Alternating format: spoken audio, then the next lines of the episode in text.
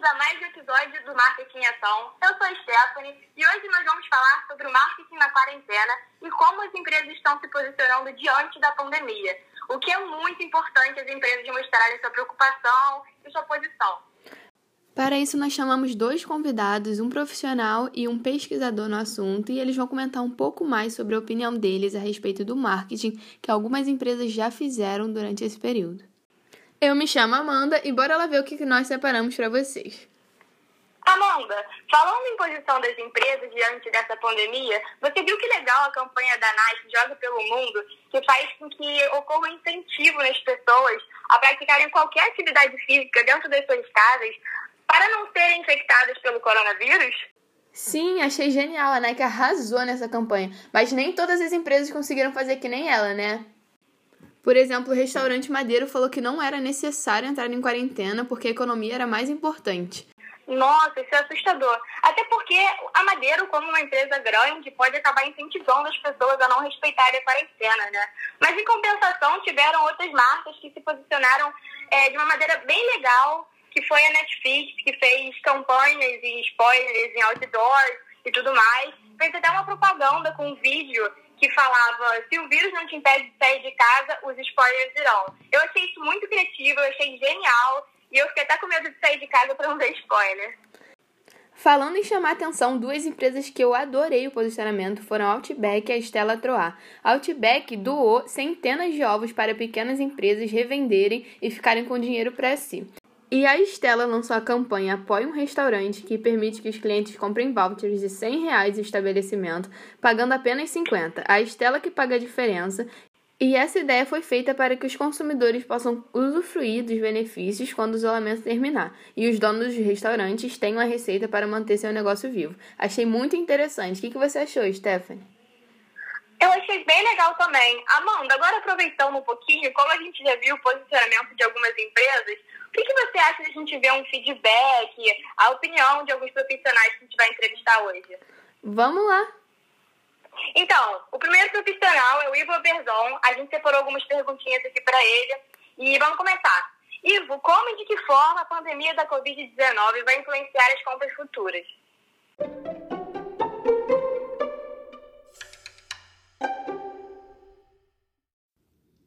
Boa noite, pessoal. É um prazer estar com vocês. Meu nome é Ivo Berzon, sou gerente de projetos de tecnologia da informação e sou professor convidado na pós-graduação em administração na Fundação Getúlio Vargas. É, eu entendo que a, essa pandemia trouxe uma mudança muito grande para a gente. O comércio eletrônico já vinha se desenvolvendo de uma forma bastante agressiva em relação ao comércio tradicional de rua e obviamente que depois da pandemia isso ficou mais marcado, se tornou mais significativo. É, foi bastante fácil identificar, tanto na minha casa quanto na casa de alguns amigos, que algumas marcas até tradicionais que atuavam no comércio de rua acabaram perdendo é, posição para marcas de comércio eletrônico é o que estão mais voltadas para comércio eletrônico e também foi bastante fácil de identificar que algumas marcas que atuam no comércio eletrônico é, estão perdendo clientes porque o pós-venda delas está sendo muito ruim, o atendimento não está sendo bom. Então eu acredito que algumas empresas vão de fato sofrer muito, muito é, ao final da pandemia, porque a gente está se acostumando cada vez mais a comprar digitalmente, sem sair de casa. É, e acredito que outras marcas vão sofrer muito porque não estão atendendo os clientes da maneira desejada ou esperada por eles. Ivo, qual a importância do posicionamento dessas empresas, de mostrar uma certa preocupação e tudo mais no meio dessa pandemia? Eu entendo que é muito importante para qualquer empresa se posicionar numa, num momento de crise e a gente está vivendo um momento de crise, uma crise que está afetando o mundo inteiro. É, é muito claro que as empresas que estão se posicionando através de uh, iniciativas uh, sociais de ajuda e de doações e, enfim, promovendo a sua marca através do social, elas estão conseguindo ganhar, se não mercado, pelo menos a simpatia das outras pessoas, dos consumidores. E, mesmo as empresas que não estão partindo para esse tipo de, de ação, é, eu vejo como sendo muito relevante um posicionamento junto aos seus clientes, é, informando sobre as medidas que estão sendo tomadas, informando sobre como estão pensando em proteger os seus funcionários ou como estão é, se voltando para os clientes. É, por outro lado, é muito interessante perceber também como determinadas marcas é, é, eu vou dar um exemplo de um hotel que mandou dois e-mails ao longo do, do período de, de pandemia até agora. Um hotel nos Estados Unidos que me mandou dois e-mails mostrando, contando e depois com vídeos de tudo o que eles estão fazendo para que os seus funcionários e para que os seus hóspedes, o hotel não foi fechado, então, para que seus funcionários e seus hóspedes estejam protegidos durante esse período. É, e mostrando a importância que eles dão aos seus funcionários e aos seus hóspedes. É, foi um posicionamento bastante interessante, eu fiquei muito satisfeito com o que eu vi e eu acho que isso é muito importante, eu acho que isso é, traz para os clientes uma simpatia maior com a marca o conhecimento de que a marca se preocupa com o cliente e que se preocupa com o funcionário, você sabe que você, quando é atendido por um funcionário que está mais feliz ou que está mais tranquilo, porque sabe que está sendo de alguma maneira bem tratado, bem cuidado, você acaba tendo um atendimento melhor. Então é muito, muito importante esse, esse cuidado, esse posicionamento, informar o cliente e, e os posicionamentos de marca também.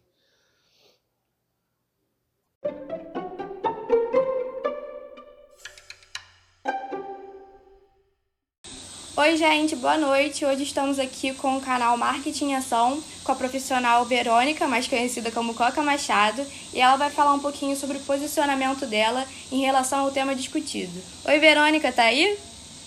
Oi, meninas. Primeiro, queria agradecer muito o convite, é, me apresentar para os ouvintes. Meu nome é Coca Machado, eu sou mestre em Economia Criativa e também professora da SPM, tanto na graduação quanto na pós. Em paralelo, sou sócia executiva do Grupo Sal, que é uma empresa de posicionamento estratégico e criação de conteúdo, tanto para publicidade quanto para entretenimento. E... Então, Coca, a gente gostaria de fazer algumas perguntas para você. A primeira seria: o que você achou do posicionamento das marcas apresentadas? Bom, eu vou falar uma a uma porque eu acho que a seleção que vocês fizeram ela está muito boa e que merece atenção. Iniciando pela Nike com a campanha Jogue pelo Mundo, eu acho perfeito porque primeiro continua dentro do mesmo posicionamento estratégico da Nike. Ela não teve que mudar o seu discurso por conta da pandemia. Ao contrário, ela usou os seus embaixadores de marca, que é uma, a, o call to action do Play for the World, que é muito bonito então, ela está totalmente alinhada com o que eu penso de posicionamento que as marcas devem ter nesse momento. Eu posso falar na sequência de analisar cada uma delas. Partindo para o Madeiro, eu achei assim, é tão surreal que eu não sei nem quais palavras que eu uso para falar entrevista. Porque tudo que eu desprezo de uma marca num momento como esse que nós estamos vivendo, e entre outros, porque não dá para um dono de uma marca como Madeiro falar que a economia é mais importante do que a vida humana. Partindo para a Netflix, a campanha que trabalhou em cima do spoiler é brilhante, né? A Netflix sempre muito eficiente na sua comunicação e eu gostei. Enquanto campanha de marketing, eu acho divertido. É, o Outback é o que eu acho que as marcas devem fazer. Então, assim, das quatro que nós passamos, a Nike ela foi correta. ela continuou com a linguagem dela. O Madeiro foi cancelado. É a pior coisa que eu já vi. A Netflix foi divertida, também fiel à linguagem. O Outback não. O Outback saiu da sua zona de conforto de ser um restaurante que já tem um posicionamento sólido na sociedade, uma clientela sólida, e fez exatamente o que eu acredito que as marcas devem se fazer, que é ajudar o seu mercado, é ajudar a sua comunidade. Como você vai matar a sua galinha de ovos de ouro? Se você é uma marca, se você oferece um serviço, o seu público, o seu cliente é a sua galinha de ovos de ouro. E o Outback pensou nisso não no sentido de seus clientes, mas assim do mercado, dos fornecedores que ele poderia ajudar fazendo a campanha de página. Então, eu acho uma campanha emocionante e acho nota 10 para o momento que nós estamos vivendo. É, e, finalmente, a Estela Artois vai na mesma linha do Outback, né, de, na campanha de ajudar é, os pequenos negócios, apoia um restaurante, permite que os clientes comprem voucher. Esse eu também acho muito, muito bom. Porque quem pode viver sem o seu barzinho que você toma aquele happy hour na sexta, ou a sua padaria que você come um pão quentinho. Então, uma marca poderosa como a Stella Artois ajudar também esses microempreendedores, eu também acho muito emocionante.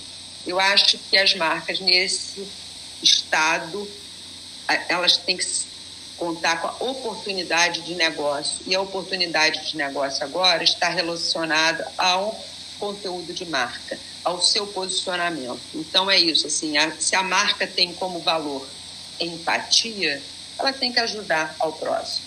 Se a marca tem como valor sustentabilidade, ela tem que ajudar ao próximo. Então, as marcas têm que olhar para o seu posicionamento estratégico e ver, através dos seus valores, quais são os atributos desejados do seu público-alvo.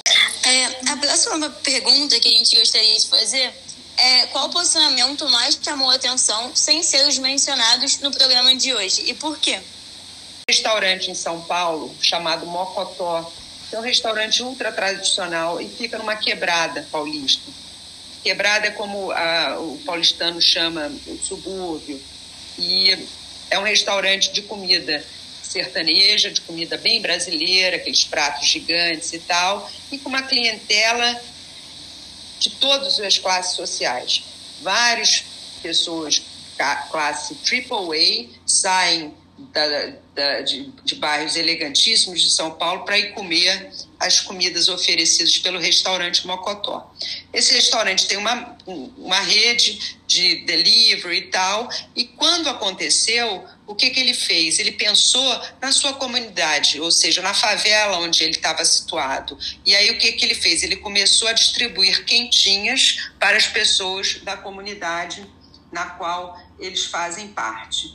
A partir disso, eles divulgaram nas redes sociais dele na, rede dele que o chefe hoje em dia que, que toma conta é, Rodrigo Oliveira, ele é muito conceituado entre os novos chefes brasileiros. Quando ele expôs isso nas suas redes sociais, o grupo Fazano é, ficou emocionado, ligou para ele e falou: disse, Olha, Rodrigo, tem várias coisas aqui do nosso grupo que vão estragar porque elas têm uma vida perecível. Então, eu vou levar aí para a quebrada tudo que eu puder do grupo Fazano para você colocar nas suas quentinhas. E aí eu vi numa semana a quebrada brasileira, ou seja, a favela brasileira, o restaurante que estava lá, se unir com o grupo Fazano, que é um, um grupo AAA, e fazer uma quentinha que ia ter burrata, com feijão. Isso no sentido, lógico que não era essa a receita, mas para vocês entenderem a simbiose necessária da sociedade num momento como esse. Então foi isso, Coca. A gente gostaria de agradecer pela sua disponibilidade, pela atenção e por acrescentar suas ideias para o canal Marketing Ação. Foi muito bom ter você conosco. Eu quero agradecer vocês pela escolha. Muito obrigada, um beijo e boa noite. Boa noite. É isso, galera. Estamos chegando ao fim de mais um episódio. Agora vocês sabem qual é a importância de ter um bom posicionamento mediante uma situação tão difícil quanto a que estamos passando. É isso, Amanda. Eu acho que não só pelo engajamento, a marca precisa mostrar o que ela defende. Eu acho que ela precisa estar presente nesse momento de isolamento e de muita necessidade, sabe? É, e a gente viu que as marcas que não conseguiram demonstrar essa presença se deram mal e estão perdendo vários clientes. Então foi isso. Chegamos ao fim de mais um episódio e até a próxima. Até a próxima!